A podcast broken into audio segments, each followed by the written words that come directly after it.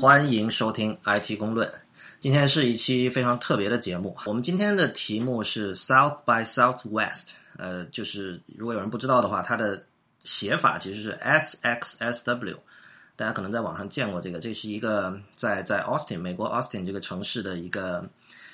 电影、音乐和互动节。我不知道有没有朋友听到这个说法觉得有点意外，因为呃，我们的听众可能更关心的是互动这一块儿。呃，像我自己，其实之前有很多年我是不知道这个 South by Southwest 是有电影和音乐的部分。我也不知道，你也是这样是吧？对啊，啊，我以前电影节就是没有想过，我当时完全不知道这个，我是后来对技术产生兴趣之后，我才知道这个东西的。就是以前说到电影节，就是什么柏林啊、威尼斯啊，小众一点的什么多伦多啊、美国什么 Tribeca 啊，还有什么。就是就是以前确实没有想，没有就不知道这个。然后后来是我应该是就是四五年前才知道 South by Southwest。然后那个时候，呃，当初因为这个节在技术界呃产生名气，是因为那个跟 Twitter 和 Foursquare 这两个公司有关嘛。因为那个 Foursquare 是到处签到，所以他有一年在 South by Southwest 就火了。然后 Twitter 好像也当年也是什么事儿吧。所以所以后来渐渐的这个。节在这个互联网圈和技术圈就成为了一个热门，而事实上，如果我们去看这个节的历史的话，呃，它是十几年前，好像十八年前开始的。然后最初的时候，互动节是很小众的一个一个板块。但是呢，如果你看那个网上有人画这样的曲线图哈，就是互动节这块的这个人的受众是不断的在增长的，而且到了今天，其实电影和音乐的比重已经，所谓比重就是说人们对它的 perception。就是媒体的关注度，包括这个公众的关注度，要慢慢的小于对于互动那块的关注度了。呃，我们可以看一下二零一三年的这个这个节的一些数据哈，因为一四年的数据还没有出来，但是我们可以知道的，可以确定的是一四年所有这些数字只会更大。那么，呃，我们看一下互动这部分，互动这部分的总共的参与的人数是三万零六百二十一个人，然后他们是来自五十七个国家的。然后这上面一共有一千零三十四个呃讲座或者论坛，然后有一千八百个演讲者，然后呢总共是有这个大约两千九百三十九家媒体参与。那你知道在当年可能就十几年前的时候参加互动这块的，今今年是三万，呃去年是三万人嘛，当年可能就几千人，所以这个增长是非常非常那个。迅速的，然后我们看一下，同样是去年电影这块儿，它的总参与人数是只有一万六千人，互动是三万人，然后音乐那块的总参与人数是两万五千人，来自六十四个国家，所以在应该说在二零一三年的时候，呃，互动这一块儿它的这个关注度以及这个参与者的这个数量已经超远远超越了另外两块了。那首先跟大家可能先解释一下这个标题哈，因为。这个事儿其实对于中国受众挺那个什么的，就是很多人知道这是一个很酷的东西，但是究竟是什么，然后里面究竟发生了一些什么事情，很多人未必那么清楚。呃，首先这个标题它是对那个我们叫希区柯克有个电影叫《North by Northwest》，就是西北偏北。然后这个节呢，就是说如果你是一个关心技术的人的话，你可能最对你来说最主要的就是这里面有很多很多的论坛和演讲。然后呢，我们今天要做一件什么事情呢？就是我我们三个人都没有去今年的 South by Southwest，而且 Real 你之前也没去过对吧？没有。那么我们谈什么呢？你知道，就我我一向是非常反对那种非第一手资料的 journalism 的。就是你知道，你知道现在有很多所谓写写博客的人，做新媒体的人，他们就就觉得我靠，我我做信息的 curator，网上网上我这儿读一点，那儿读一点，噼里啪啦把东西一拼凑，我一篇稿子也写出来了。事实上，我跟你讲，这样的稿子不一定差的，但是呢，我觉得这个这不是一种好的做法。就是说，如果你没有第一手经验，你你没有去采访，你其实不应该写，这是很很 old school 的看法啊。但是我是坚信这点的。那么，所以呢，今天我们。并不是直接谈今年的 South by Southwest。我们看到刚才是提到，就是说每年它会有很多论坛，这个论坛的数量就是是非常恐怖的。就是如果你去现场，你会进入一种就是肉体上极度疲劳的一种状态，你要赶场，就像你去一个电影节赶场一样。但是呢，这里面的很多论坛，它很会起标题。那接下来我会给大家，我们等会儿给大家给大家过一遍某些标题，你会看到这些标题，你看了之后都很想去听。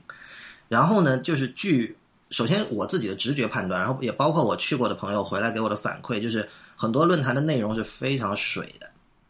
就是用我们的话说，就标题党。那么我们今天要做的事情就是，我们会把其中一些标题党式的内容把它摘取出来，然后呢，用我们的视角来诠释这个标题。所以我我这先要跟大家做一个 disclaimer，就是首先我们都没有去过 South by Southwest，然后我们今天所有讨论的原点就是仅仅是在于这个标题，没有任何其他的东西，我们并不知道。呃，这些演讲的那些嘉宾，他们想说什么？我们也并不是试图想把我们的观点、我们的话往他们嘴里去塞。我们所有的都是我们自己的观点、我们自己的想法、我们自己的思考，不代表那些演讲嘉宾的。所以我们就是借题叫什么？借题发挥，对吧？对，这是一种借题发挥。但另一方面，另一方面，我个人感觉哈，就是如果你是做生意，你去 South by Southwest 可能是很有帮助的。你可以做推广，你可以认识就。结交人脉嘛，对吧？因为很多大牛都会去嘛，很多业界很有名的人物都会去。呃，如果你是记者，你要写稿子，你可以去。但是普通人，我希望大家听了我们这期节目之后，会觉得有怎么怎么说是如临其境，甚至是觉得会有比就是 it's better than the real thing，那就更好了。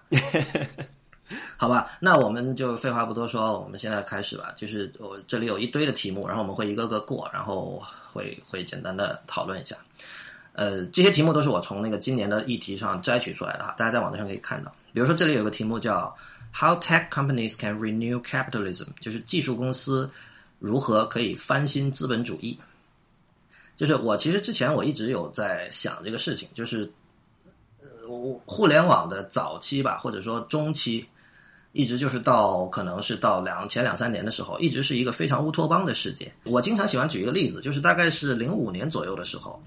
呃，当时我想买一首法文歌在 iTunes 音乐商店里哈，嗯哼，但是那时候就是你必须要有一个法国的 iTunes 账号，就法国的 Apple ID 啊，才能买。但当时我就觉得非常愤怒，就是就是你大家都说了互联网是无国界的，对，凭什么我要有法国的 Apple ID？这件事情其实到今天都是这样的。你知道，就是有很多歌或者电影只能在特定的区域销售。当然，我们知道这个并不是苹果的问题，这个很可能是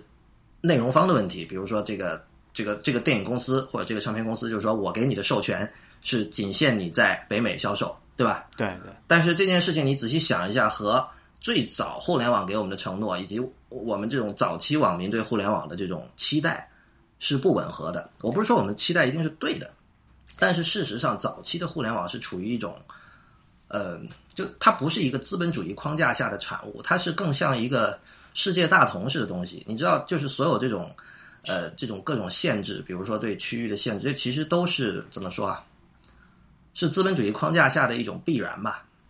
对啊，你想，就你如果可能，我们听众里面上网比较早一点的，那时候可能真的你感觉不到有什么国界啊，也没有什么需要，什么都是免费的。对。然后现在你可能很多东西要付费，然后哪怕就是你愿意付钱，你都不一定能能得到或者买到。就像比如刚你说那个例子，你没有法国区的账号，你就是不能买这个东西。然后你要法国区账号，你需要有一个，比如法国的信用卡，对吧？呃，反正美国是要的，法国我不太。就举就举个例子，就那就举美国的例子，因为因为我也有时候会遇到这种状况，比较你不不光是音乐啊，其实你某有没有你要买一个 App，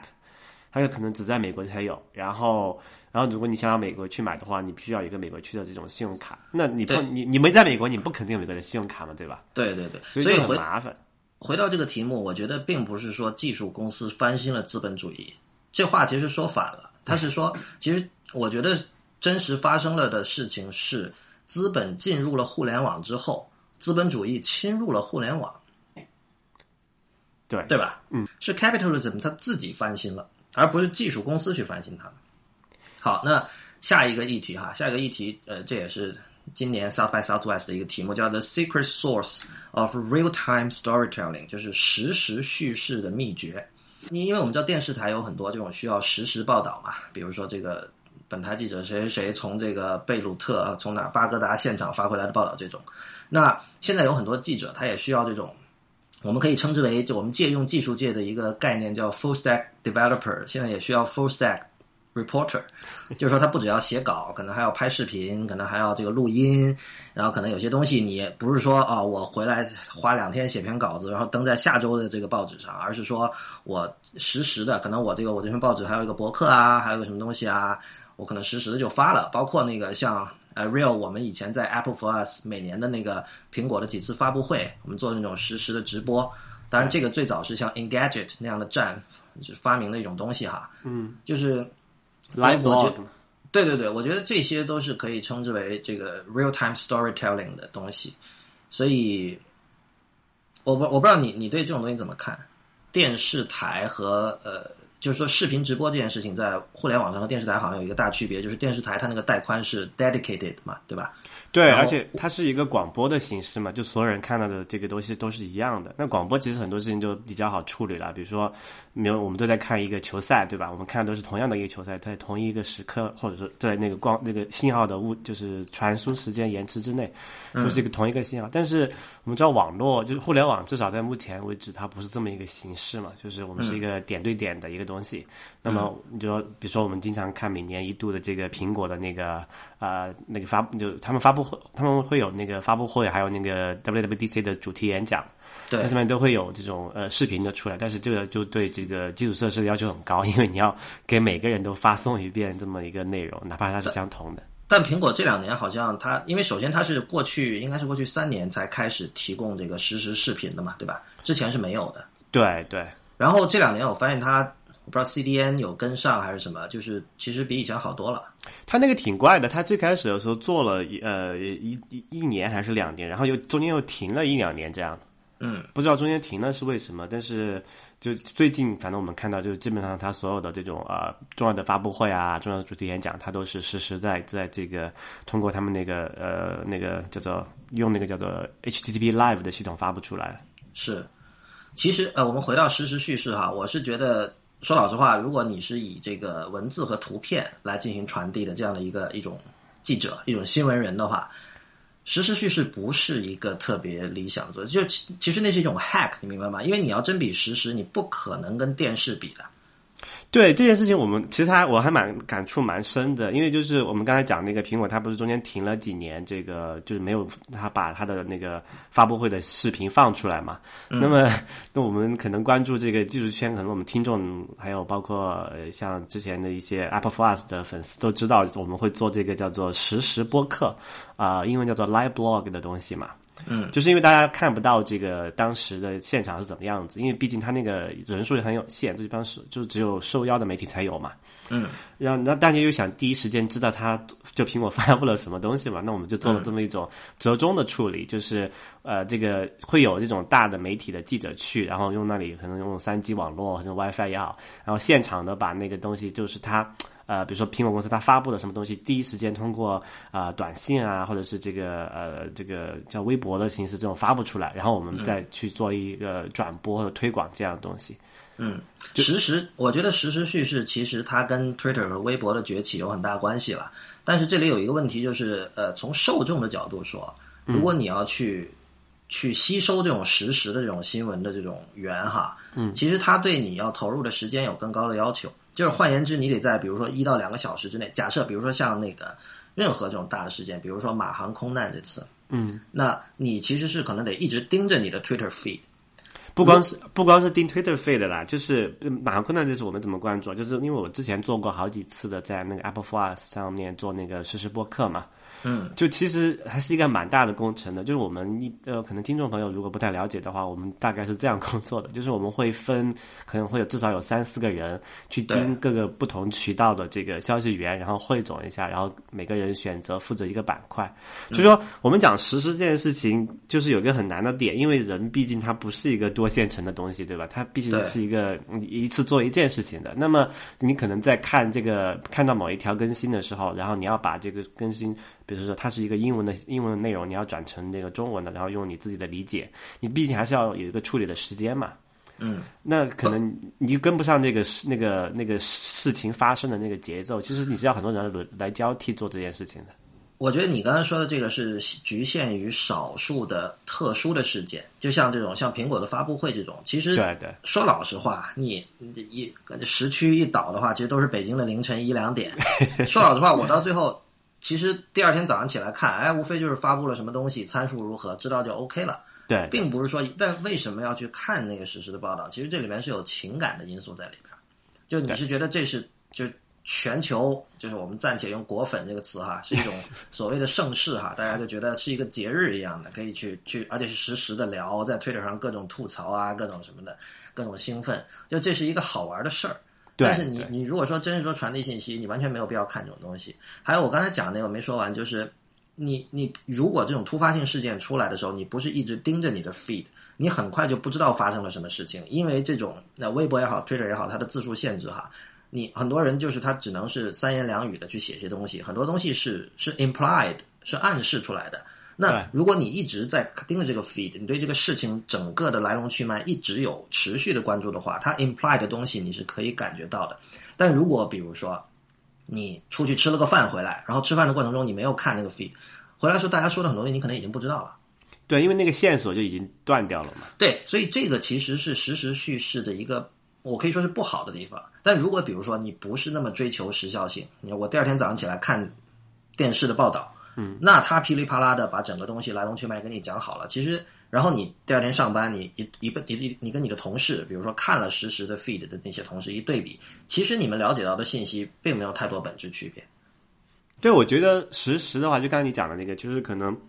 获取信息这件事情本身的。呃，这成分可能并不是那么重要，更多的是你可能追你是在乎的一种体验，或者是一种身临其境的感觉吧。就是就刚才我们讲那种那种现场播客的那种例子，就是你并不是为了去真的要知道他马上做了一个什么，但知道你肯知道了他发布了一个什么新的 iPhone，你可能很爽，对吧？但是可能更多的那过程你是觉得，哎呀，这么多人跟我一起在看这件事情，我觉得很有意思。是我们到下一个话题，呃，这个题目叫 Think Content First。Navigation second 就是内容第一，导航第二。那看到这个题目，呃，如果不是经常思考关于新媒体问题的人，可能不知道在说什么。那 Real 你怎么理解这个题目？这件事情我觉得有一个很好的例子，就是我们可能听众朋友听过我们上一期讲那有一期讲那个 Facebook Paper 那个那个应用的事情的时候，我们在抱怨说这个 Paper 用起来很爽，但是那个 Facebook 那个网站，就它那个官方就是那个 Web 版本。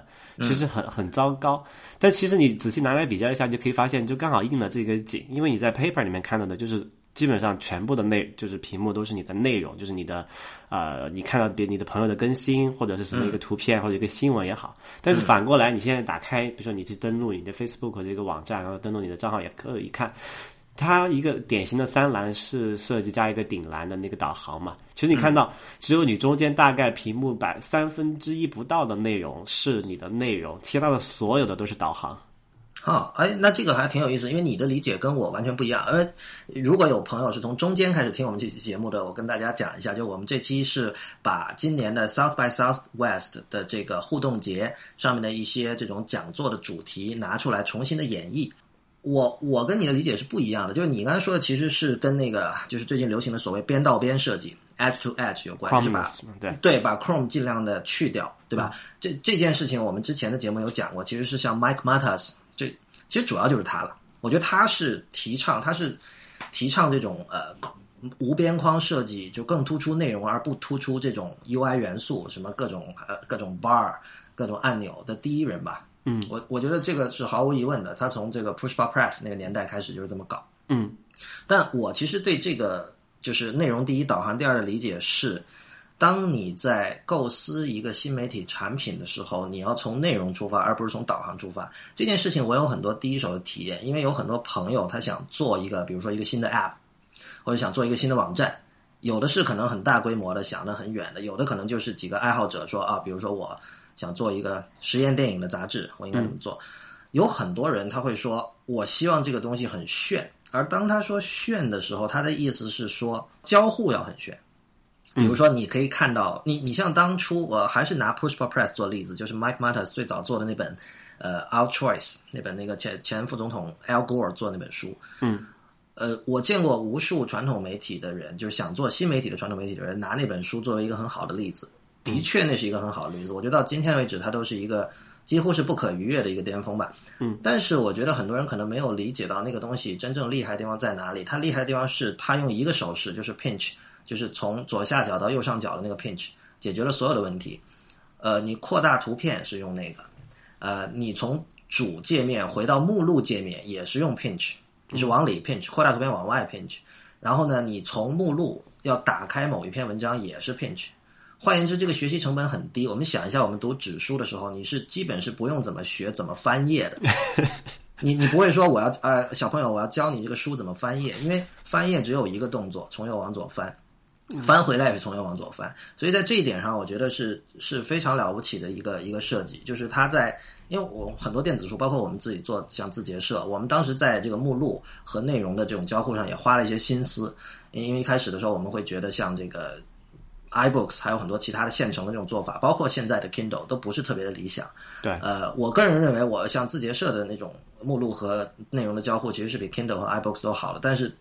遇到 Pushpa-Press，我们还是得甘拜下风。所以我觉得，如果你只看到了它这个交互的炫，其然后你在做自己的产品的时候以这个为出发点，那其实这是不对的。但是我觉得整体来讲，就是还是回到刚才话题哈，我觉得内容第一，导航第二，这是毫无疑问的是一个。我觉得这是个常识了，就是你你不是在做技术 demo，你是在做一个，你是在希望有好的内容，是吧？哎，对，说到这件事，我想起另外一个可能再早一点的事例，可能大家还不知道还记不记得，就是可能早早一些十年或者是五年之前，大家还做网站的时候，都要讲一个设计。但是当然，当时大家常想的一个问题就是说，哎，内容第一还是设计第一？但是我们回过头去看，当时一个惯常的做法是什么样？就我们我们会有买模板这个说法，对吧？嗯，就模板是怎么做出来的？就是它会用一个叫做，就是叫做填充文字吧，就是 placeholder 什么那个那个看不懂的那个假字，一般就叫假字，像拉丁文一样，但是其实没有没那个那个是有意义的吗？还是没有意义？那就那就是拉丁文，不就是那个内容是有意义的吗？我知道它是拉丁文，但是好像是有意义的。OK，但是就说对大部分人是看不懂的嘛，那就是假设它没有意义了。嗯，那么就是常规的一个做网站设那个时候做设计的办法就是什么？拿一个填充文字做出来，然后把这个啊你的样式弄上去，然后你这个模板就做好了。那可能比如说你的 WordPress 一个什么博客引擎上就可以用上去了。但那个其实就是跟拿到今天来看，我们就是讲这个所谓的就是到底是这个 content first 还是 design first？嗯，这个其实呃今年有另外两个，就今年的 South by Southwest 有另外两个题目哈，跟这是相关的。一个叫 I Wet How to Marry Writing, Editing and Design，就是它 Wet 就是 W E D 嘛，就刚好是 Writing。editing 和 design 的首字母，然后前面加了一个 i，就赶潮流了。就如何如何嫁接写作、编辑和设计。还有一个题目叫 print or digital，it's the package that counts，就是纸媒还是数字媒体，是内容的打包才是最重要的。所以你刚才说到模板啊，我觉得。嗯，纸媒有一个最大特点，就是纸媒不是没有模板，其实并不是只有数字媒体才有模板，纸媒也有模板，但纸媒有很多很多的模板，而且纸媒要建一个新的模板，它的成本比数字媒体低多了。嗯，为什么会这样呢？为什么会这样？比如说，呃，你看最典型的一项，比如说打开任何时尚杂志，比如说 GQ 好了，嗯，然后它前三分之一部分都是那种比较短的嘛，然后长文放在中间，对吧？Feature 特写那些放在中间，可能有一篇。三页的访谈，呃，然后有几个时尚大片儿。所谓时尚大片儿，你知道，就是都是整页的照片嘛，对对吧？然后下面有这个那个包包多少钱，那些裙子多少钱，高跟鞋是哪个牌子多少钱，就那种嘛。嗯，这这些中间这种就是他们行内叫 fashion well，就这一块都是比较大块的内容。然后到了再往后，都是比如说有的时候是有一些专栏啊，然后有的时候有一些比如说什么书评啊，一些小的资讯啊，然后一些小软文啊。一般是有这样的结构嘛？其实这个结构就是一个模板，你知道吗？就是然后你说它的这个 layout 是这样子吗？不只是 layout，包括信息组织方式啊。就是你想，我是我是所谓的那个 feature 特写，其实就是一篇呃三千字的文章，加一个导语，加一些 pull quote，加一张大图和五六张小图，加上图片说明，其实就这些元素嘛。哦，我明白。但我我想刚才讲的是想是想我想不我没有我没有说完，我没有说完。为什么我说？纸媒创建一个新模板的成本很低啊，啊哈，比如说这时候你你你像前几年开始有很多纸媒开始做 infograph，对吧？最典型的像 Monaco 这种这种杂志，嗯，infograph 就是一个全新的模板，在我刚才描述的这种那种典型的那种时尚杂志的结构里是没有 infograph 这个的位置的。那假设现在我在一篇这个 feature 后面我要加两页的 infograph，是比如说呈现今年的 South by Southwest 的这个这各种数据，嗯，做一个 data visualization，嗯那么。其实这能这是什么呢？编辑把数据搞好了，就是然后剩下来就是那个叫什么设计师在 InDesign 里做了。但是你想一下，如果同样的事情我们要在一个 iPad 杂志里做，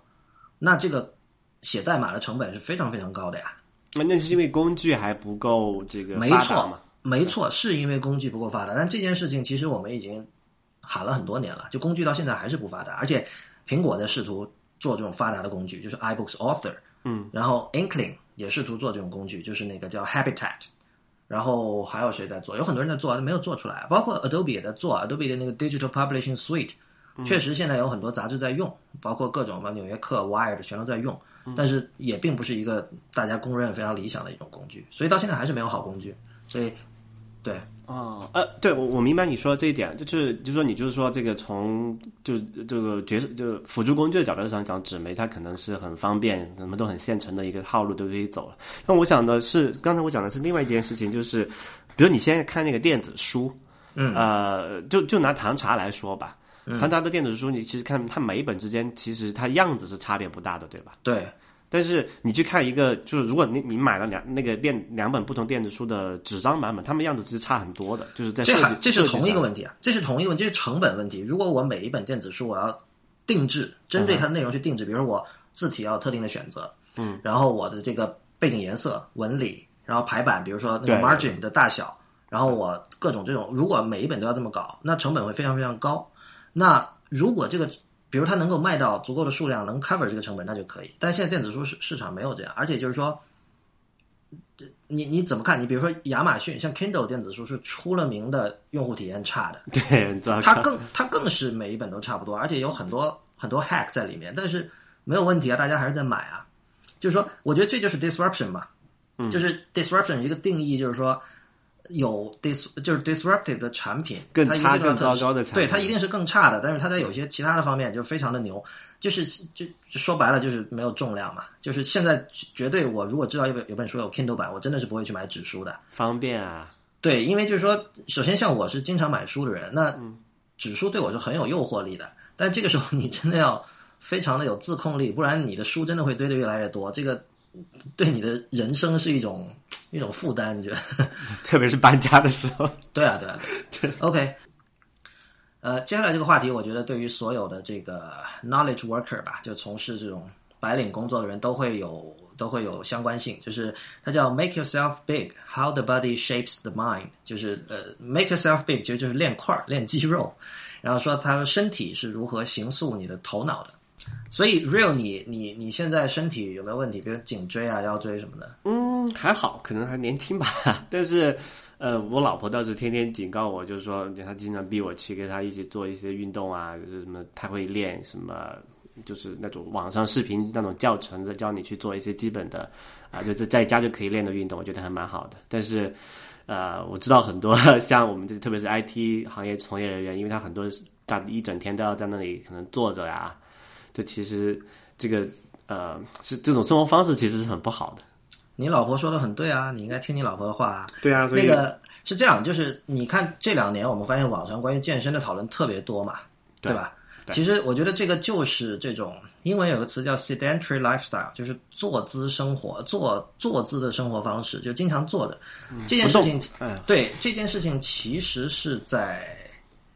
个人电脑出现之后，慢慢慢慢发，而且是可能是应该是互联网出现之后，因为因为早期个人电脑其实并不像现在就大家都用嘛，嗯，然后有了网之后，就是确实有大量的就人类在之前一天坐着的时间是远远没有现在这么长的，对，而就是老坐着其实对身体的损害是非常非常大的。这个我自己我没你那么年轻哈，我自己就这个体验就非常的非常的痛苦，就是所以我现在也必须做这样事情。但我觉得这个题目。有一点呃有意思的，他是提到了这个身体对脑头脑的影响，呃，这是我一直信奉的一点，就是其实我们老说精神和肉体的这种二元关系啊，但其实精神和肉体是一回事儿。对，这其实我最就可能呃，现在还是年纪稍微大一点，比以前没那么 年轻，还有时候还是感觉蛮明显的。就是有时候可能比如说连续呃做一天，然后到了下午或者是接近晚上的时候，就觉得哎呀，怎么做什么事情都没有效率，就是因为你这个机体疲劳了嘛，你就好像一个硬件一样，你这个过度使用已经超载了。前两天我看过一篇，因为呃，还是说回 Facebook paper。前两天是在 Wired 还是哪里有一篇采访嘛，很长的，然后里面有几张照片，有一张照片就是他们的那个主程序员，嗯，他在工作的时候，就是他是那种整个人处于像在那个看牙医一样，处于几乎是躺着的状态，然后他的那个显示器是吊在空中的。那是因为他那个有。被那个颈那个什么腰椎不？我觉得肯定就是颈椎有问题，才会专门设计这样一套那么复杂的这种工作模式。而且他不是唯一一个人嘛，我记得以前李开复也发过类似的照片，嗯，就是他他们是基本是躺着工作，然后把那个显示器吊在空中，这样可以让颈椎呃最放松吧，就这样。对，因为你一直直坐的，这样对这个这个颈椎还有包括你的那个背脊叫做 backbone 是吧？叫什么？什么脊柱？脊椎，脊椎，对对对，你对你的脊椎其实是很不好的，你连就人体构造上，它就不是让你这么用的。对，所以所以其实这个事情是你你看，比如像李开复这种工作方式，还有刚才 Facebook paper 那个人那种方式，其实显然是一个很不理想的状态嘛。对，换言之，就这个这个 system 是 broken 的，所以所以我觉得接下来的话，应该会有不同不呃各种人去研究怎么让这种。Knowledge worker 的工作可以变得更可持续吧？就是显然不可能一直这样嘛。就是长期大家处着处在一种不健康的姿态下工作，然后试图，然后当损害已经形成了之后，采用这种呃卧姿工作这样一种非常怎么说啊，非常可悲的一种方式来补救，这个显然不是一种可持续的状态。哎，说到这个，其实还有今天就跟我们之后会聊到另外一个议题，就是联系在一起，叫做这个 quantified self，就做啊数字化的不是量化的自我，对吧？对，这个议题是叫这个 fitness wearables and quantifiable self，就是呃健身用的可穿戴设备。对，就是我们可量化的自我。跟听众解释一下，就是是各种环了，比如手环戴在手腕上的，哈，或者还有那种腰环，我昨天看到 waistband。呃，就是它，你戴上之后，它可以监测你的某些的身体数据，然后有时候可以起到那种计步器的功能，就是它可以计算你一天走了多少步。因为这个，你知道我们这个英文有所谓 pedometer，然后日本人管它叫万步计嘛，就是因为某种研究表明，一个人一天要走至少一万步，才能达到一种比较健康的状态，所以它就会这种软件就会侦测这一点。其实就很简单了，就是比如说你的那个 iPhone 五 S 里面有一个计步器，那么你每天把那个手机在那个手机揣在身上，你每天走动的时候，它能能能够记录下你今天运动了大概多少。当然不是很准确，但是有一个总比没有好，对吧？嗯然后那有一些更好的一些设备，比如像那个叫做 Fitbit 的东西。然后之前李楠还介绍过一个那个东西叫什么来的？Shine Shine 对，那个东西就是可以你可以戴在身上，然后比如你那个那个 Fitbit 是戴在手上的嘛，然后 Shine 就稍微灵活一点，你可以当做一个呃吊坠啊。手环啊都可以，然后这样你就可以记录下你的一个过程。这个其实我觉得，特别是对这种 IT 业界呃 IT 业者来讲啊，它其实我觉得看到有个很好的现象，就是很多人因为有了这种这种小玩意儿的帮助嘛，他更加愿意去运动了。就是他有一个更加呃明确的目标。首先就是因为他会给你设定一个，比如说你今天可能要走多少多少步啊，你有一个明确的目标，你可以去实现。然后第二个就是他会去记录下你达成这个目标的过程，然后。但如果如果大家玩这个手手机游戏，可能都注意到最近这么一个趋势，就是人有这个叫什么，呃，成就达成的一个满足感，对吧？对对对，其实这个是这是游戏化，就 gamification 的一部分吧。对对，其实就是通过利用这个人性或者是这个心理上的一些，不管是弱点还是什么一种一种一种这种一种现象吧，让让让你去达成更加健康的一个目的，我觉得是蛮好的一件事情。像这种叫可量化的自我这个观念，我觉得也挺挺重要的吧。因为就是这点，我觉得跟医疗界会有关系。之后我们可能会有一期关于医疗，就是数字化医疗的节目哈。就是说，呃，我觉得可量化的自我让普通人对于自己的身体的了解变得更加的，就是量化了。对对，这个是我觉得特别特别好。就是啊，我们可能最近很多人都在谈这个叫做穿戴式的设备，对吧？对，穿戴设备设备，那么无非就是说一个现在比较普遍的，就是叫做这种手表，就智能手表嘛，smart watch。但是其实你天天看智能手表的应用，其实是相当有限的，就是它无非能告诉你时间，然后能跟你手机连上，然后显示手机上有什么短信，这些东西其实对于普通人来讲是，我觉得是一个可有可无的东西。嗯，但是如果你把这个这个就是说这种智穿戴式设备和这个可量化的自我联系在一起，特别是和一些呃就呃那种比较更多的这种呃就说什么探测器的信息结合在一起的话，这可以做很多事情的。比如说我们现在看的那种 Fitbit，它能够量化你的，无非就是你的运动的一些数据而已，对吧？嗯，但是其实如果更好的，它能能不能够量化你的这个健康状况？就刚你讲的，比如说你的血血糖的含量啊，或者你的心跳啊，还有一些就是各种各种就是杂七杂八的那种，就是那种就是体征吧。嗯，然后这样通过这样把这个体征收集起来，然后能够提前提早的告诉你，或者是预警告诉你一些这个你健康状况的变化呀，或者是怎么样，我觉得是非常非常大、好好非常有意思的一个市场，就远远比现在可穿戴的那个想象空间要大得多。我觉得这个还有一点，就社会层面哈，就是使得病人他在去看医生的时候，他会变成了，他会变成一个 informed patient，而这件事情你知道吗？医生不一定欢迎的。就是你知道吗？有很多，就是哪怕在穿戴式设备普及的之前，很多人那种，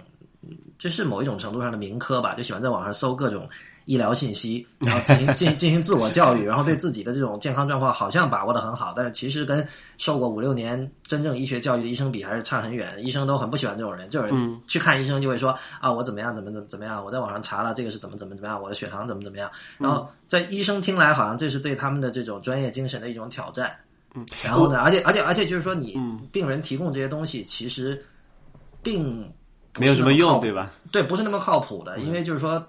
那我不是医学的专业的人哈，但基本上就是说，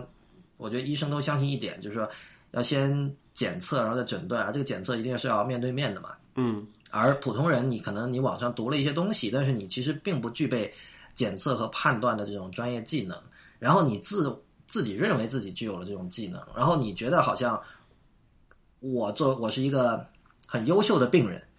就我我给医生提供这么多信息，对对对，一定可以让医生做出一个更好的判断。但其实，在医生看来，未必是这样。我觉得这里有有两呃，可能我主要说两点吧。就是首先有一个，我们在就是我们现在对医疗的这个的认知是什么样的东西？就现在我们的医疗还是你可以怎么？它不是一个预防性的东西，它是一个就是说事后去你要就是你是生了病你才去医院看医生，对吧？嗯，但是我觉得更好的，不管是从这个社会整体的这个成本来讲，还是说对个人健康的这个呃，就是个人幸福最大化这个角度来讲，我觉得医疗不应该是一个事后的，它是应该一个主动的，是一个预防性的东西。就是好像，但是我们只是因为现在这个条件做不到这件事情吧。首先，我们没有那么多医生天天盯着你，你没事儿来看什么病，对吧？嗯，然后，然后我们的技术上也做不到说能够通过这种机器或者是程序算法去自动去发现你的这个。一些这种可可能的潜在的问题，但我觉得这这个正好就是这个可穿戴设备，或者包括我们现在所谓的这种就是就大数据时代，能够帮助我们做到这一点的东西。就讲你想想一下，一个比较理想的状态是怎么样子，就是。你会有一个这么一个设备，它它带在你身上，每天就二十四小时不间断的去监监测你的这个身体的这个特征，然后去把这个数据发送到一个你适应的一个一个服务商那里，他会去分析你的数据，然后对比你过往的历史记录，然后对比你这个同样，比如说跟你类似的人的这么一个呃这个体征，然后发现就就提前发现可能潜在的问题。这样的话，就在这个机器和程序的这些帮助下，我们可以把这个我们现在叫做，我就姑且叫做呃，就说治愈性的医疗变成一个防御性的医疗嘛，就是主动去预防这种东西的发生。我觉得这个是很好的，很就是会是一个潜在的变革嘛，对整个人类的这种健康状况来讲。嗯，我们刚好可以过渡到下一个话题，这个话题跟刚才说的我说的那个 informed patient 还是有点关系的哈。嗯，呃，这个题目叫这个 online learning。And maybe the end of professionalism，就是线上学习与专业精神的终结。呃，或许什么？呃，就刚才讲到，就是说很多人喜欢在网上搜索医疗资料，然后让自己在面对医生的时候可以给出更加全面和更加呃准确、专业的信息吧。这其实这件事情它是通过这种线上自我教育，就英文有个词叫 autodidact，就是。自我学习者、自学者，嗯，是是这样来做到的。我们知道互联网崛起之后，这样的人很多，就是很多时候他没有相关的这种学位的证书，没有正式的这种科班的教育，但是他通过因为线上这种资源一直很多嘛，这种教育资源，你要看什么书，要找什么教程都很多，然后他就开始进行自我教育。然后呢，他自我教育了一段时间之后，发现其实很多时候他在这方面的知识结构的积累。以及这个对这些问题的理解，可能跟科班出身的人差不了多少。而且，如果是这个科班出身的人是不怎么学习的那种，分分钟他还不如这些自学者。对啊。那么现在就有人会觉得说，这个是不是所谓的专业主义、专业精神，就是 professionalism，以后会，呃，这里用“终结”这个词，就是可能是但会比较能够抓眼球哈。但至少 可能以后这个概念会改变吧。就是说。我相信我们都见过这样的人，就是你虽然不是某个专业的，但他对某个专业的人、某个专业的了解比专业人士更多。那但是我觉得至少在医生这个领域，这件事情可能会发生的比较慢哈，因为这个首先我们都知道医生很累，而且他们上学就已经很累了，比我们多读一年到两年。如果要继续读研究生和博士，那真的是以十年起跳的这么一个概念吧，就而且是一边工作一边读，然后。之后就是开始出诊的话，也会非常的疲劳。那么，首先我觉得从情感上，他们就不能接受说 我们这种 professionalism 要终结了，对吧？因为我们付出了这么多东西。然后另一块可能就我觉得跟我们的听众比较相关的是是是电脑这个领域，而且我觉得电脑这个领域是线上教育最。最适合的一个领域吧。这件事情我们当年呃，我们当时跟那个吴涛也简单的聊过，就是关于人人可以学编程的那两期节目哈。当然，吴涛提出一点，就是说，呃，编程这个事儿很多时候还是需要一个人当面教你。如果光是通过看录像这种方式，像我们知道现在有像 Khan Academy，还有像 Coursera 这种线上教育的创业公司和各种资源，嗯，就是但当时吴涛提出的观点是说，这种看录像的方式还是不是那么的足够吧？嗯。哎，这个我其实我觉得还蛮有体会的，就是我我觉得编程不是一个需要当面教的东西，嗯，我觉得更多的可能是需要你自己去体会，然后有人去指点你，但是一个指点不一定是要面对面的告诉你说你这一行代码哪里错了哪里不对，但得是一对一的，对吧？不一定对，但是他得是有一个人真的去看你的，他不是一个就是像中国那种填鸭式的老给老师带一班人那种，肯定是没有办法去做的，嗯。呃，这个事情刚才我还我最近还有一个一个挺挺深的一个体会的，就是我自己在学那个 Google 新出的一个编程语言叫做 Go 嘛，嗯。然后我在最近在共在网上就在 GitHub 上做一个一个一个项目，然后是叫做 Boot to Docker 的一个项目的。然后但是具体是是它干嘛的，其实不太重要。但是我觉得有个体会，我觉得挺重要的，因为我这个语言我是在学习中嘛，呃，就是还是一个呃就是初学者的态度。然后我去贡献这个项目，然后我就然后刚好这个项目呢，它是跟就它的用户里面有一个 Google 的一个工程师。嗯，然后他是刚好是在这个 Go 语言的开发组里面的，嗯，然后然后我贡献的代码里面他就看到了，然后他就会来给我说，你这个应该怎么写，知道吧？就说应该用什么更好的一个方法去做。然后我觉得真的是那种被被大师点醒的感觉，真的是非常不一样的啊，是吧？对对对对。但你这个这算是一个特例嘛？我觉得，我觉得就是我觉得这这点就是刚才我讲那个编程那件事情嘛，就是你不需要真的是一个。呃，去当面去做的一件事情，你是需要怎么讲？就是你你需要去自己去实践、去体会。然后，如果你遇到有这个有迷惑的时候，有一个大师去告诉你说，或者一个有比较有经验的人告诉你说，你这个地方哪里不对。然后那种顿悟的感觉，我觉得这种顿悟的感觉不一定是需要面对面的。然后就我觉得啊，在在线学习就挺方便的。然后就就是说。呃，之所以这件事情在这个就是编程这个领域发生的比较好，这个是因为这个就是自由自由软件这个运动的结果，就是导致一个像那个开源啊呃这种这种现象的普及嘛，有更多的机会，你会被你的你的自己的一些成果或者是你的这个工作会被更多人看到，然后这些人里面可能碰巧就有一个大师，然后他又碰巧能告诉你说你这哪里做的不对。这样一个暴露的机会就好得多，这就好像不像你刚才讲的那个医疗那种东西，你不可能你自己学了半天，说我就可以给给人开刀做手术，这不现实，对吧？对，所以还是跟行业有关嘛。就是我觉得编程这块儿可能更关键的是，它的很多这种知识的传授是可以通过纯粹的文字沟通来达成的。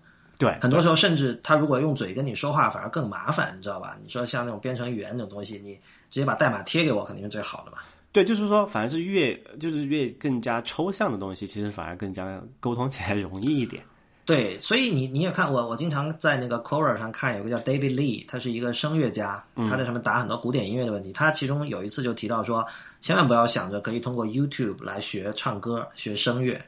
这这种东西就是，所以所以其实如果有哪一个，比如像 Khan Academy 那种人来能来回答这种问题也是不错的。当然我不知道类似像像国内这个，我知道那个 YY 语音，虽然我不用啊，但是那个东西好像就是因为它是那种实时的语音还有视频的这种交互，有没有视频啊？就是好像确实有人在那里边可以进行这种，他不一定是教唱歌了，但至少我唱个歌给你听，嗯，呃，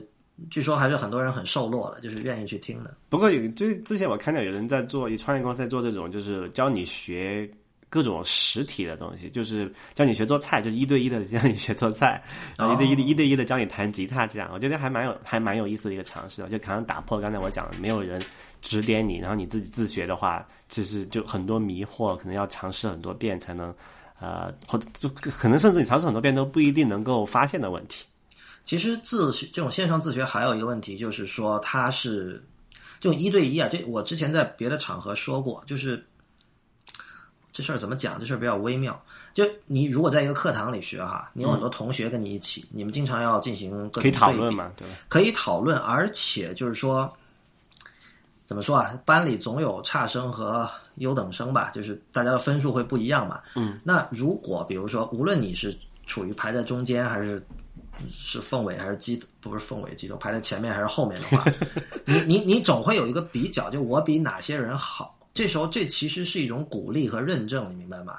就是比如。这是成就达成啊！对啊，对啊，对啊！比如说，我知道我在 Stanford 能够排到中档，那可能我比某一个没有那么好的学校里面的优等生可能会更好，就有这样一种东西在里边。嗯，但是你一个人学习就没有没有这种认证和鼓励的，没有参照嘛？最关键是一个点。对对，没有参照会对你产生一个什么影响呢？就是说，你其实是没有真正的自信的，就你不知道自己在哪个水平。对你，你你很多东西你看书你理解了。那很多习题你也做了，这都没问题。对，但是你这些技能在真实生活中是不是能够一定要用到？这是没有经过检测的。对，比如说你跟同学一起上课，你会发现，比如说有的禀赋特别高的人，你会发现哦，他这个东西他这个题做的这么快，我半天解不出来。这时候你会有参照嘛？但是你一个人的时候，其实你是不知道自己，你真的是不完全知道自己学到什么程度的。那这个时候呢，你会特别需要别人的肯定。嗯。啊，那这种需要别人的肯定，就是会表现为什么样的形态呢？就比如说，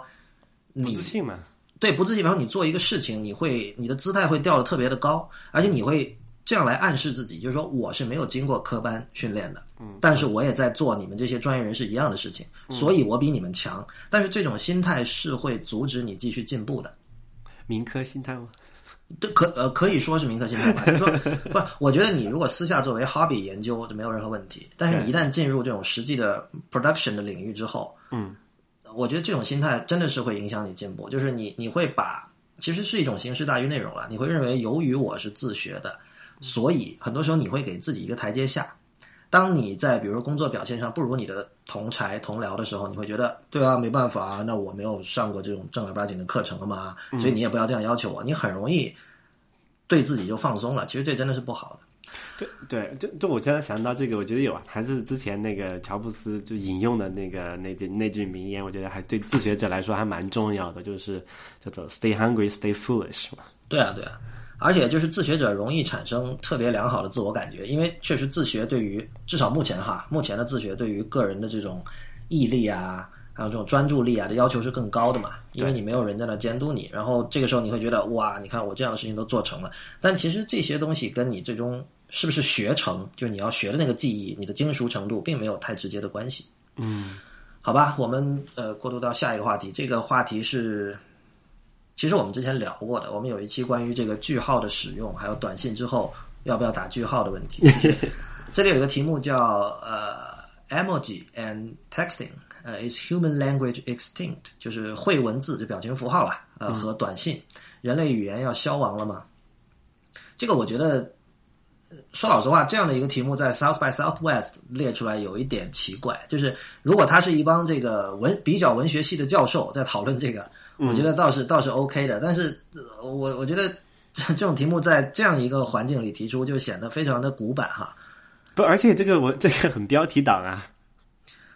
就我我 real，你跟我在这件事情上的结论应该是一致的，就是显然不会消亡嘛，而且就是说，啊，怎么可能呢？对吧？而且就是说，并不是像很多呃可能年纪比较大的人想象的，说短信对于呃这个 good writing 是一种很负面的东西，显然不是这样嘛。就是我们看到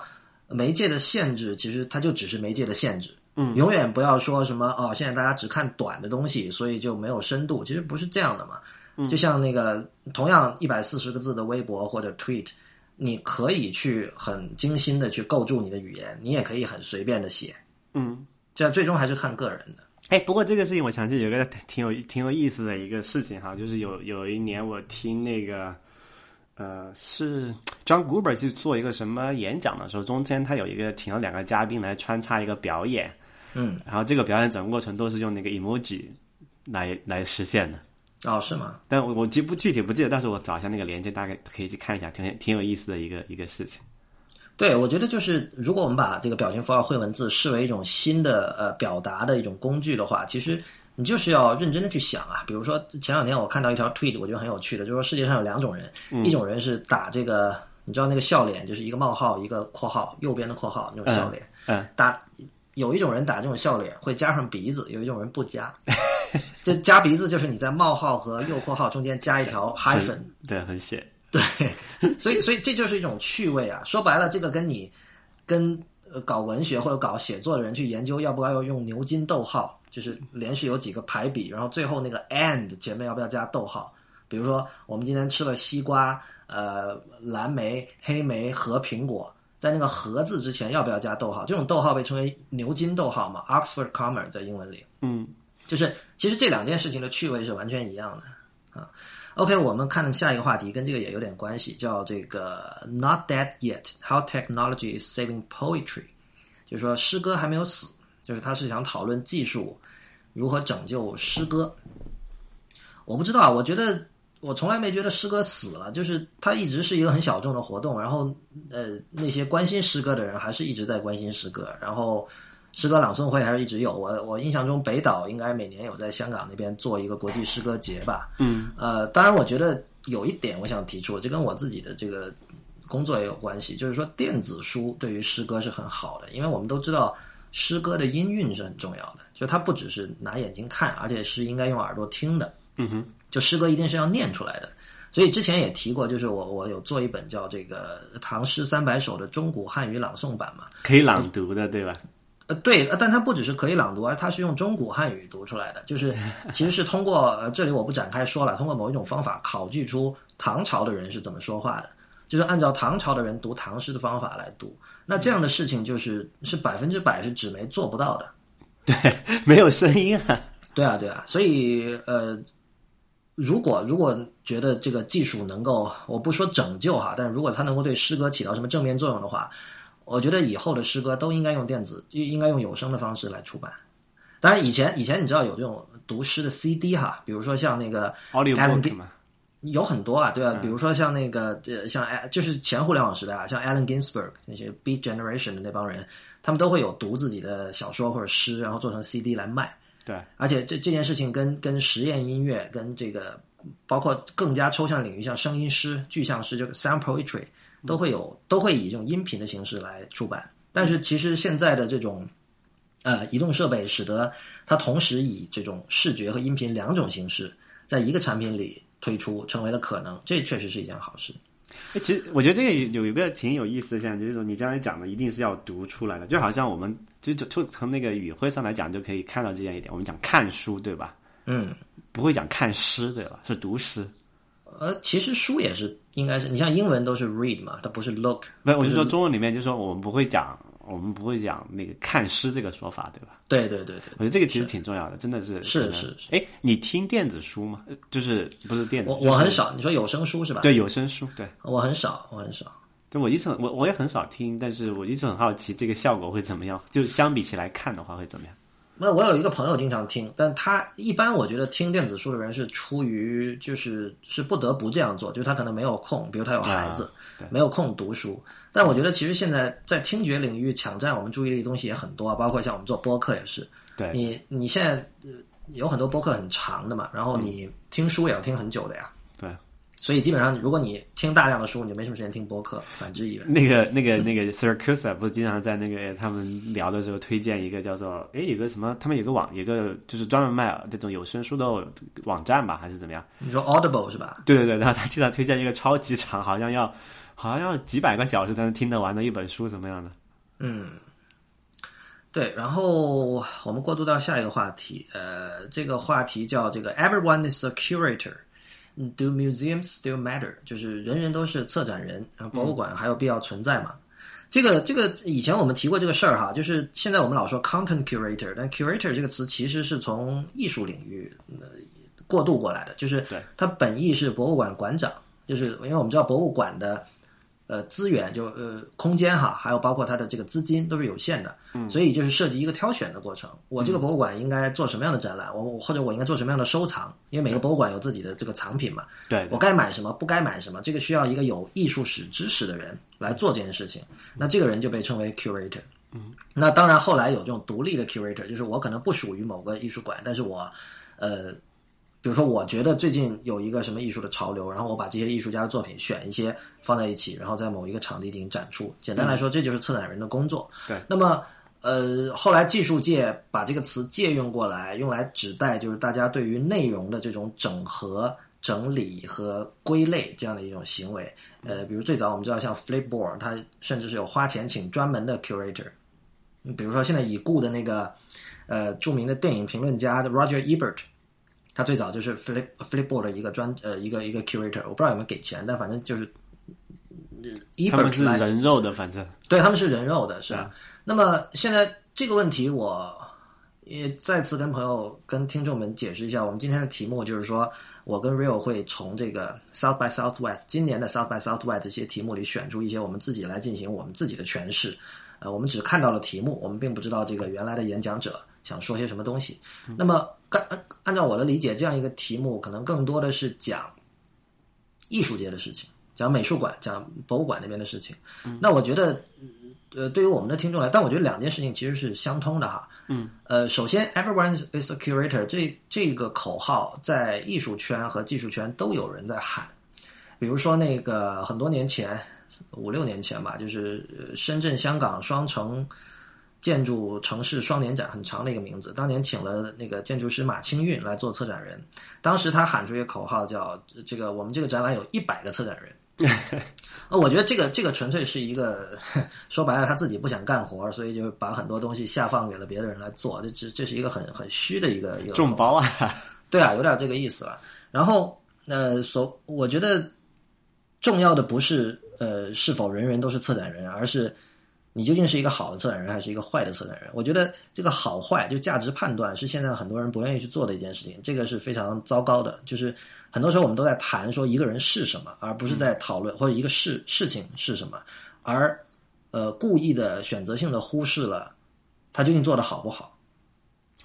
对，但是就是但是可能有一个难点，就是你怎么去度度量这个一个主观上的好和坏呢？这没有办法，这这个没有，这个一点都不难啊。就是说，你这时候你主要是关键在于你的心里要有这把尺，嗯，就是你至少你要做到说你自己可以对自己负责，对自己的这种价值判断负责，嗯，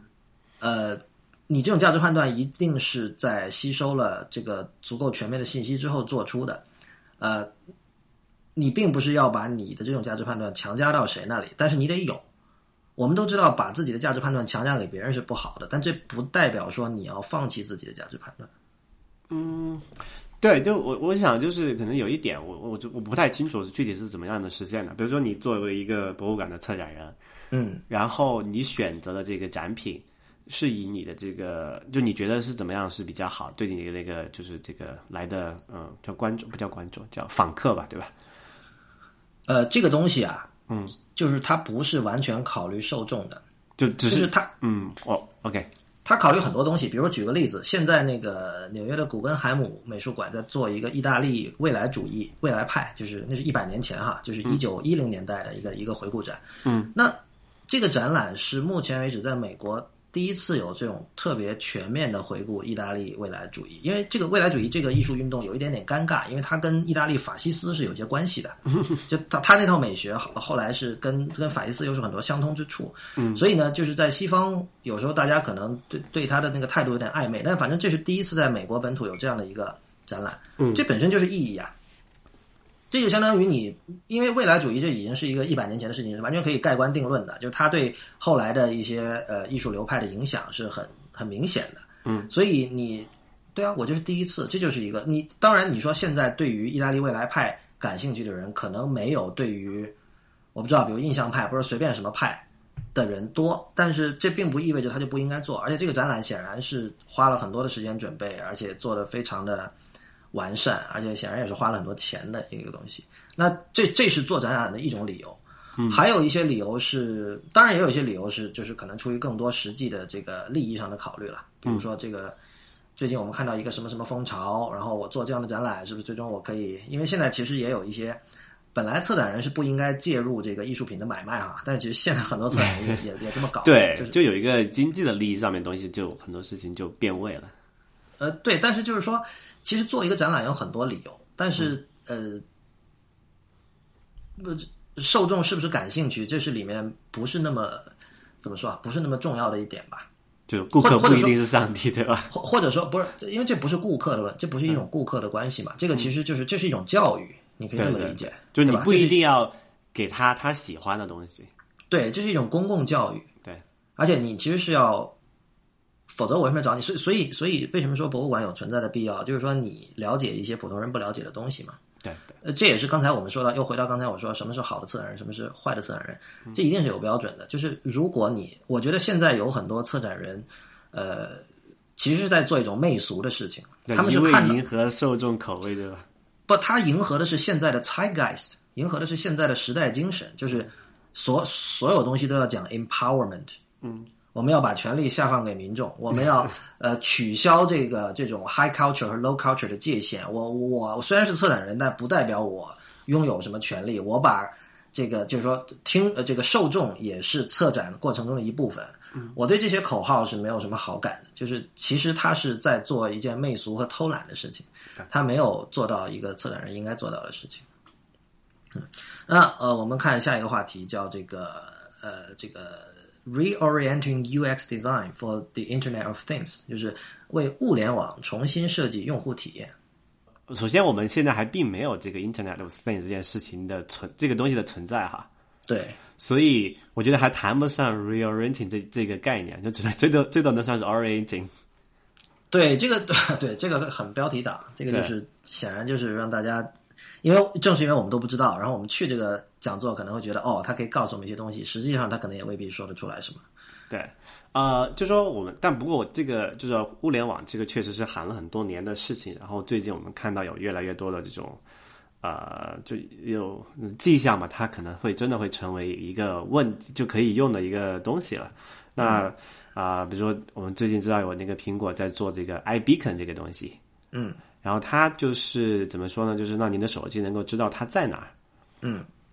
那么我们传在没有这个这个这个技术之前，我们是怎么去做这么一件事情呢？我们会通过什么扫二维码？嗯，或者什么手手机签到这么一些事情来来做啊？这个就是比如它主要是解决室内的一个问定位的问题哈。嗯嗯。但是有了这种新的技术之后，我们去怎么去设计这种新的呃，就在为这个新的技术设计这个新的 UI 呢？不是，它其实这里讲的是 UX，讲的是用户体验。所以我我觉得这呃，它是之所之所以说 UX 而不是 UI，其实是挺挺准确的。因为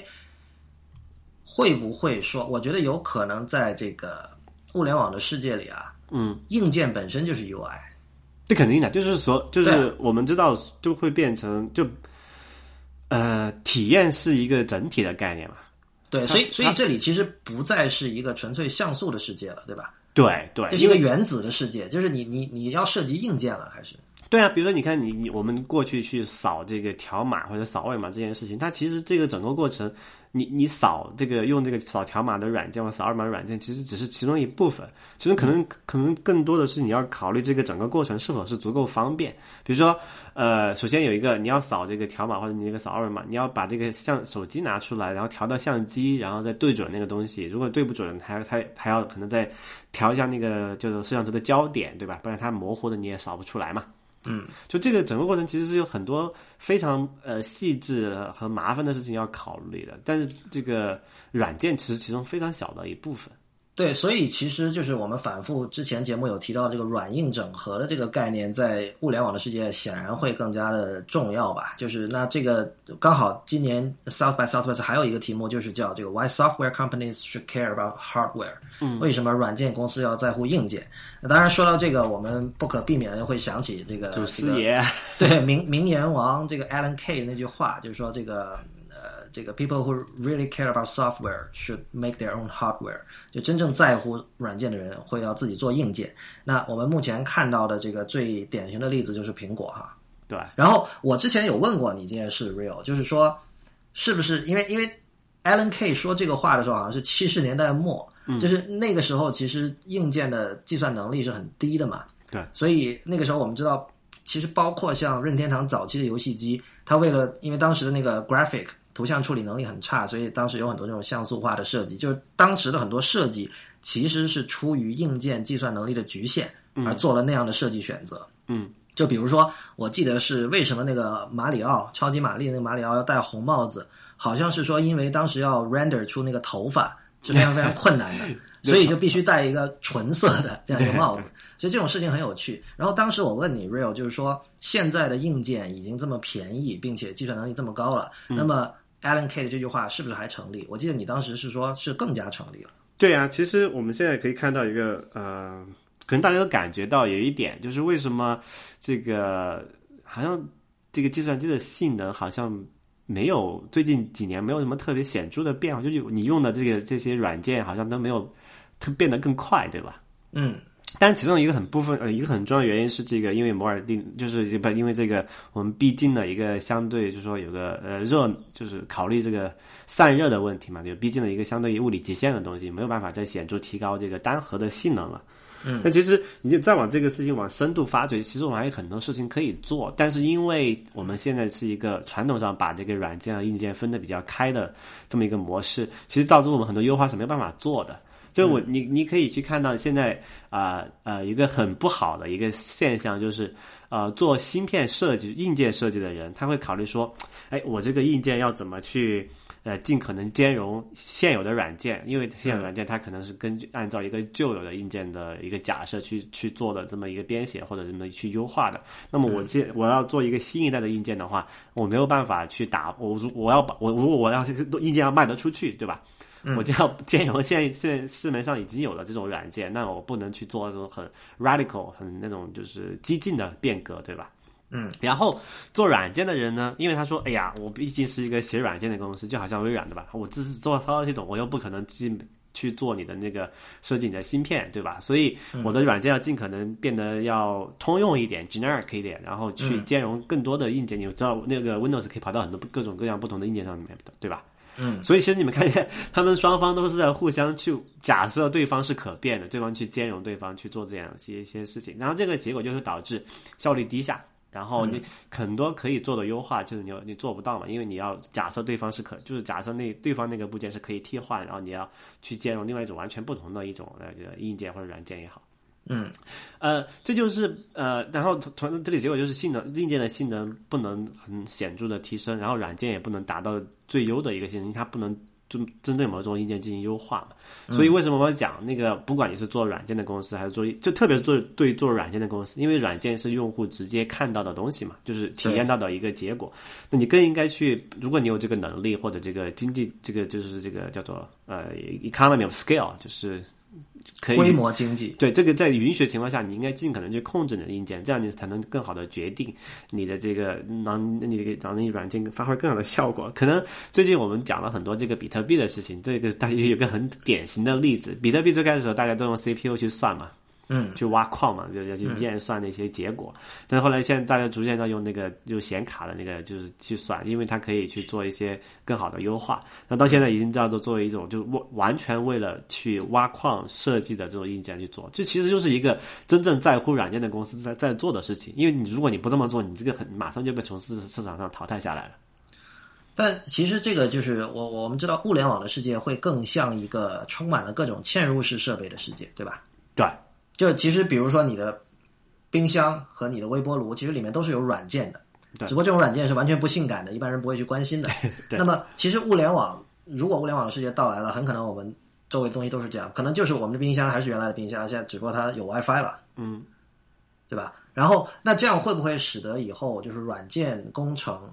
怎么说啊？软就是软对软件工程师这个专业会更加逼近于这个所谓的 Double E 啊，就是电机工程。呃，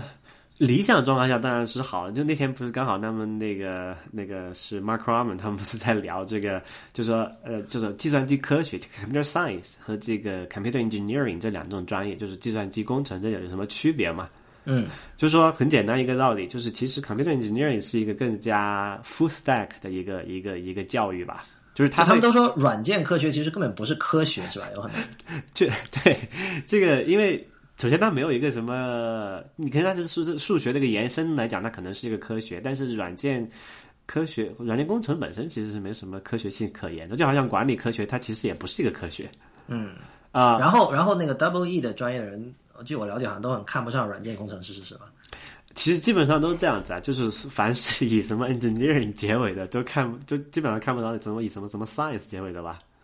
啊，是吗？啊，因为不会，在在 Big Bang Theory 里是反过来啊。好吧，就是其实 Howard 是 engineer 嘛，然后 Sheldon 是 scientist，他他看不上 Howard 嘛，对吧？对，就是呃互相鄙视嘛，对吧？不，但是起码在这个 CS 和 CE 这两个领域，我觉得还是有点区别的。就是我们刚才讲的那个例子，为什么说啊、我跟为什么讲我刚才讲那个 computer engineering 是一个更加 full stack、更加全面的一个教育，就是因为它能告诉你，或者你经过就是理想状态下，你经过这个教育系统的教育，你能够从软件的运行直接翻译到下面那个逻逻辑电路的运转嘛，对吧？嗯，但是 computer science 其实是给不了你这一点的，它到它到某一个抽象层次都截止了，然后这个抽象层次通常是一个在那个这是这是这个 EE 就是电气工程这个领域来看是一个相对高的一个，就是相对抽象程度很高的一个东西了。其实是就是说你正常情况下，你只是接触一个 CS 的教育的话，你是接触不到像那个逻辑电路下面一些，还有包括一些细呃，包括什么电子啊那些细节的东西的。嗯，所以，所以从这个角度来讲，呃，如果你要从呃做一个，其实你其实不用不用不用等以后了，你现在就可以看到了。现在也包括像最近做一些什么像 Pebble 啊、Fitbit 啊这种公司，你要去做这么一个产品，你必须是要从一个从软件到硬件有一个全面的了解的人。嗯，然而，而如果你只是像传统的一个软件工程师，你不了解那个底层硬件的东西的话，你是可能是做不出像那种一些呃比较整合度很高的一些那种小的那种玩意儿出来的。嗯 OK，我们看到呃，这今年的 South by Southwest 有有一个话题，其实反复出现啊，就是隐私。隐私我们之前也谈了很多次，然后我们看到今年有一个叫 Privacy is dead, long live privacy，呃，这个句式其实已经很陈旧了哈，就是今年其实就有两个，另外还有一个叫毛主席死了，毛主席万岁！不，我觉得，我觉得，我觉得这个可能是那个当年 Wired 他写了一篇叫《The Web is Dead, Long Live the Web》，嗯哼，这就所谓的万维网已死。当年这个文章还挺火的，可能是从那儿来的。那然后还有一个呃题目叫做、个这个句式不是从中文翻译过来吗？我一直以为是。不是吧？应该不是吧？OK，那可能啊，也可能是啊，都 这个我没有考据我过。我我很怀疑这件事情。如果是就很搞了。嗯，对，然后关于隐私还有一个题目叫这个 Do consumers really care about online privacy？就消费者真的在意线上隐私吗？但我觉得呃有一个我特别觉得有趣的，而且这这个是我真的想去听的，嗯，叫呃 Panopticon to Pinterest a History of Surveillance，就是 Panopticon 解释一下，它是那个是十九世纪吧，反正就当时有一个英国的哲学家叫 Jeremy Bentham，这个呃国内一般翻译成边沁。沁人心脾的沁，挺怪的一个译名哈。边沁当时他提出了一种呃一种建筑物的设计方法，这个 panopticon 一般国内翻译成圆形监狱。就当然他一开始设计的这种建筑物可以是学校，可以是医院，可以是任何需要监视的地方。未必是监狱，但是最终好像是监狱这个比较火吧。虽然其实最终没有建出来哈，所以一般我们叫它圆形监狱。它的设计理念是说，我要设计这样一种结构，使得这个监视犯人的那个人处在一个位置，他可以监视所有的犯人，但是这些犯人会不知道他有没有自己有没有在被监视，因为你知道，就是一个人他不可能同时监视所有犯人嘛，因为监视者其实数量是有限的，犯人是很多的，嗯但是呢，这种设计要使得让犯犯人不管怎么说要有这样的一种幻觉也好，感觉也好，就是我会觉得这个人有可能在监视我，但也可能不在监视。这个导致的结果就是导致犯人会要，就中国古人说的慎独啊，就是你要自我约束，因为你不知道他有没有在监视自己啊。对，它是这样的一种设计理念。然后它的这个结构呢，就是说中间有一个像瞭望塔一样的东西，然后周围是圆的一圈，那是那个犯人的这个呃怎么说？这个监狱就犯人住的地方。嗯。然后呢，这个这个人从中间一圈可以往周围四周的看，所以你想象他如果这个一边的这个三百六十度不断这样旋转这样的看，那其实。对啊，犯人是不知道他什么时候会看着自己的。对，这跟那个单面透玻璃是一个道理嘛啊，对对对，有点那个意思。对，所以所以这个 Panopticon 圆形监狱就被呃，后来福柯有研究过这个事情，写了本书嘛。然后就是，所以他这个成为了这个监视理论，就是西方是有关于 surveillance 的一套这种理论的。嗯，监视理论的一个一个出发点。然后这个人他从 Panopticon 延伸到 Pinterest，我们知道 Pinterest 是。因为像国国内有那个花瓣网嘛，就类似的，其实其实就是个贴图的一个一个工具，但它又不是 Instagram。其实我我一直没有太搞清楚 Pinterest 的这个趣味在哪儿。当然，我听说好像女性用户用的比较多，因为很多人去贴包包啊、衣服啊、时就是 fashion 这种类别的这种图片吧，就是秀嘛。对，但是我我其实我没有，这是今天我们列出的题目里我没有想透的一个。就是这个，它是怎么从圆形监狱过渡到 Pinterest 的？我我很希望这个这个论坛最终它的 video 可以放出来。我希望我希望它不是标题党。但但反正反正我觉得监视是很有趣的一个一个概念，就是它跟我们讲的隐私也有点关系了。所以呃，Real 我们之前讲过好几期关于隐私的这个话题了。嗯，所以像这个消费者真的在意线上隐私吗？我当然是不在意的了。对我倾向于是不在意的。对啊。呃，不过我觉得刚刚那个有一点有意思啊，就是说之前大家是呃，就起码在这个人进门爆出来之前哈，大家是隐约就有人隐约觉得政府在监视我们，但是可能普通人真的不觉得是这么一回，就也不觉得这有怎么样，对吧？他不觉得这件事情是真的，然后第二个他不就他不觉得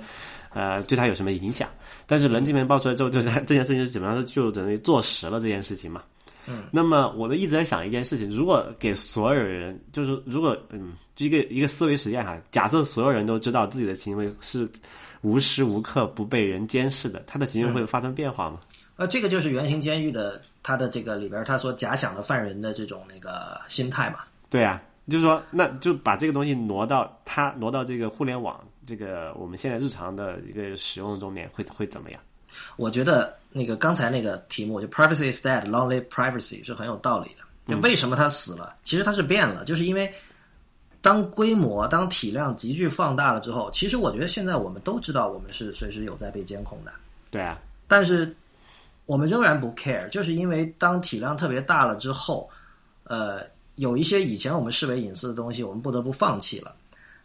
呃。然后有一些新的东西，可能我们要更加的注视、呃注意。比如说以前的话，在公共空间发言，这不是一个常态嘛？嗯。但是在在现在，在网上，就是只要是不需要密码就可以访问的网站，都可以视为公共空间了。所以在这种情况下，就是呃，因为你想边沁他那个十九世纪还是十八世纪，我忘了，反正当年提出理论的时候，人们普通人对于隐私的理解。当当当年可能根本没有 privacy 这个词的，你知道吧？当年就大家也不会写有这个词，可能大家也不会想这种事情的。还好像是法律规定，就是如果你是一个 criminal，就是你一个罪犯的话，你这就没有 privacy 了。啊，这个不知道哎。哦，我我觉起码在监狱里面是这样一回事儿，我觉得。啊，对对对，这个从从常识判断应该是这样的。对啊，在那个特定的环境里面，就其实就已经做到了我们现在要讲的这一点，就是假设没有 privacy 这件东西。对，我觉得，呃，如果说消费者现在不在意线上隐私，其实是因为隐私跟我们社会中的很多东西一样，处于一个巨变的状态。那么在这种状态的，在这种状态里呢，就是大部分人还没有来得及去想，会发生什么后果，或者说还没有出现过一个造成严重后果的先例。等到出现了之后，可能相关的立法和社会规范，包括这个法律法规都会跟上。然后那个时候，人们会开始想这样的问题，媒体会大面积的报道这样的事件，然后会出现一个分水岭。然后未来的历史学家在研究这段时时候就会说：“哦，二零三五年出现了一个什么事情？”但我估计没那么久哈，出现了一个什么事情，然后之后改变了这个，就是彻底改变了。呃，隐私在人类社会上的地位，就是我觉得从这个二两千年到二零一三年这段时间，可能是一个属于隐私的史前史，嗯，或者说隐私二点零的史前史这样一种状态。不过，反正我对这件事情是还是相对来说要看法要悲观一点啊，就是我觉得这件就是起码在消费者在隐私保护上来讲，和政府啊或者那些大公司或者机构来讲，其实一直是处在绝对弱势的地位的。嗯，啊，所以。嗯，不看好有什么好的事情发生。呃，我们过渡到下一个题目，这个题目叫这个 “glass holes: the cultural dissonance of technology”，就是 “glass” 是指 Google Glass，然后英文的 “asshole” 就是混蛋。所以他们把这个，就是很多人觉得这个在街上看到这种戴着 Google Glass 的人，就特别想打他嘛。嗯，所以他们就发明了一个词，把 “glass” 和 “asshole” 就结合在一起，叫 “glass holes”。嗯，那么这个题目讲的是就是在。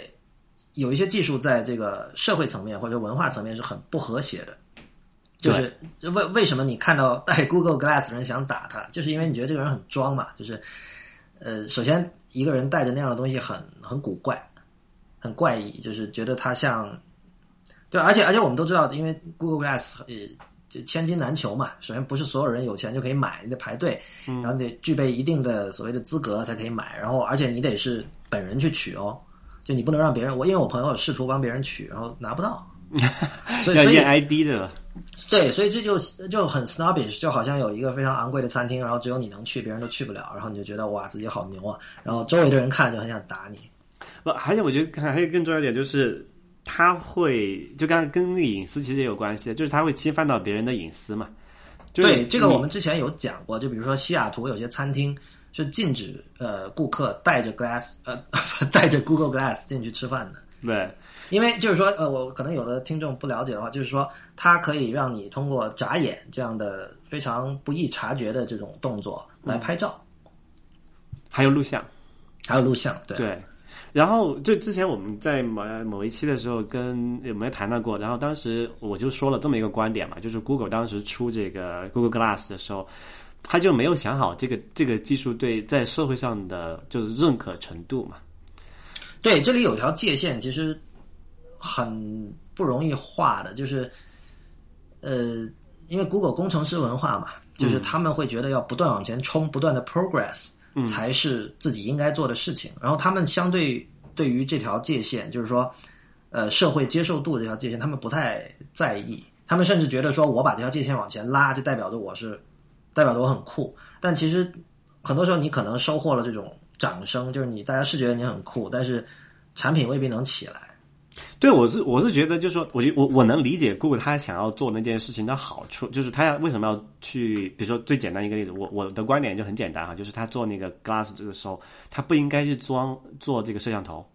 嗯，然后当时李楠就说他这个肯定是要做的，不然他以后那些什么三 D 的什么就是叫什么就增强现实嘛，增强现实对 augmented reality 怎么去做？这个我理解，就作为一个人，就是对未来还是很有期待的人，或者对技术还蛮有信心的人，我觉得这个肯定是我能理解这个的做法。但是首先我我的就说起码有一个。嗯，怎么讲？就是你有一个很很大的远景，你不能马上就把这个东远景卖给市场，特别是你还没有实现这个东西的时候，对吧？就是比如说你到现在来为止，你拿这个 Glass，你也不能去做增强现实，对吧？不，还有一种情况就是说，有有一种理论是认为他们是在倒逼，就说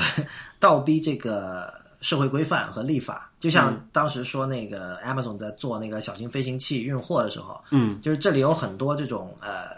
就是管制。就是比如航空管制方面的问题嘛，但是如果你这个东西把消息放出来之后，呃，整体社会觉得啊这是好事儿，那么至少在就是自由社会哈，相对自由的社会，你可以去呃迫使促使这个立法者加快他的脚步来进行，就把这个 regulation 跟上。就其实他们并不是说不想遵守某种游戏规则，而是这种游戏规则现在还不存在。不，那么我我明白你说那那一点，就是他们他的一个做法，就是说要这种通过这种呃怎么讲，就是抢嗯。在技技术上去改，变技术上的极端对技术极端进步主义来去试图拉快这个道德和法律的进程。就我我的意思就是他们这个步子太大，扯扯淡了。嗯，就是为什么这么讲？就是你不刚才你讲那个那个 Amazon 那个就飞行器投递货物这个东西，我觉得就刚好是一个反，就是例例子嘛。首先一个、飞行器投递货物那个是是有明显的好处的，对吧？对于不管是亚马逊本身也好，还是对这个用户也，就是亚马逊的，就是在亚马逊买东西的人来讲，它都是有一个潜在的比较明显的好处的，而且对环境来说它也是好的嘛，因为它是一个用电的，然后它不需要去用用那个汽油去运送这些东西，然后也不经不经济不环保。我觉得各方面来讲都是很有好处。那唯一的可能不好就是可能会有这个潜在的一个风险，这个什么就是这个安全性的问题嘛，可能撞车啊之类的，对吧？对，但是你说这个 Glass 你装一个摄像头，对用户来讲有什么显明显的好处吗？对，更加务实的一个做法是你先出一个不带这个摄像头的这个 Glass，然后你把那个让大家大众能够接受这么一个呃一个东西，就是因为你如果你不带摄像头的话，它起码大家在这个呃隐私上就不会那么抵触这个东西嘛，那么你才会有更多的这个 adoption，对吧？现在有这样一种情绪，或者说一种普遍的心态，就是说，呃，要做就要做到尽，就 要去到尽，尤其是在技术公司，就是说，呃，呃，这跟很多公司有关吧，比如乔布斯就是非常有名的一个，他要做一个新的东西，就会把旧的东西完全抛弃，就他完全不考虑向下兼容的一个人。嗯，所以呢，你刚才的那种，你说他们步子跨的太大，扯到蛋了，那么你现在跨一半。这个东西在今天可能不是那么的受欢迎，就是他们会觉得这样不行啊，你要走就要走得很激进，就是这是一种主流的价值观，你知道吧？但他激进，他并没有带来的那个好处啊，就是他并没有做到增强现实这一点，对吧？就如果这一天对他说说你戴上这个 Google Glass，你说你因为你需要做增强现实，所以你必须要他们首先他们没有这么说，这是李楠的一种理解，就有可能对。对我我的我就我就解释这个事情嘛，就是如果我就是假设他如果真的做到这一点了，对吧？他的那嗯个 Glass 原型机它出来就说能够增强现实，所以你一定要有这个摄像头去采集这个线，你才能够去增强它嘛，对吧？嗯，那那肯这个完全没有问题，大家都能够理解这件事情是吧？但是现在问题就是说，他提出了这么一个潜在的好处，但是并没有实现那个好处，反而给就是给没有佩戴这个就是。就给没有佩戴这个 Google Glass 人带来的这种隐私上的侵犯，那显然是吃力不讨好的一件事情。对，这里还是要回到，就是也是被说了很多次那句话，就所谓的科技和人文的交叉点。嗯，这句话乔布斯说了以后，很多人因为这句话的正确是几乎是毫无疑问的，因为你可以说人类史上所有创造出来的最优秀的东西都是科技和人文的交叉点。我我我以前也老说，就很多人没有搞清楚一点，就他们以为只有电脑科技才是科技，其实不是的。以前所有的乐器难道不都是科技的结晶吗？包括那个。油画都是啊，你是那些颜料，那难道不是技术吗？那不是科学吗？对吧？对，这都是跟科技相关的。但是就是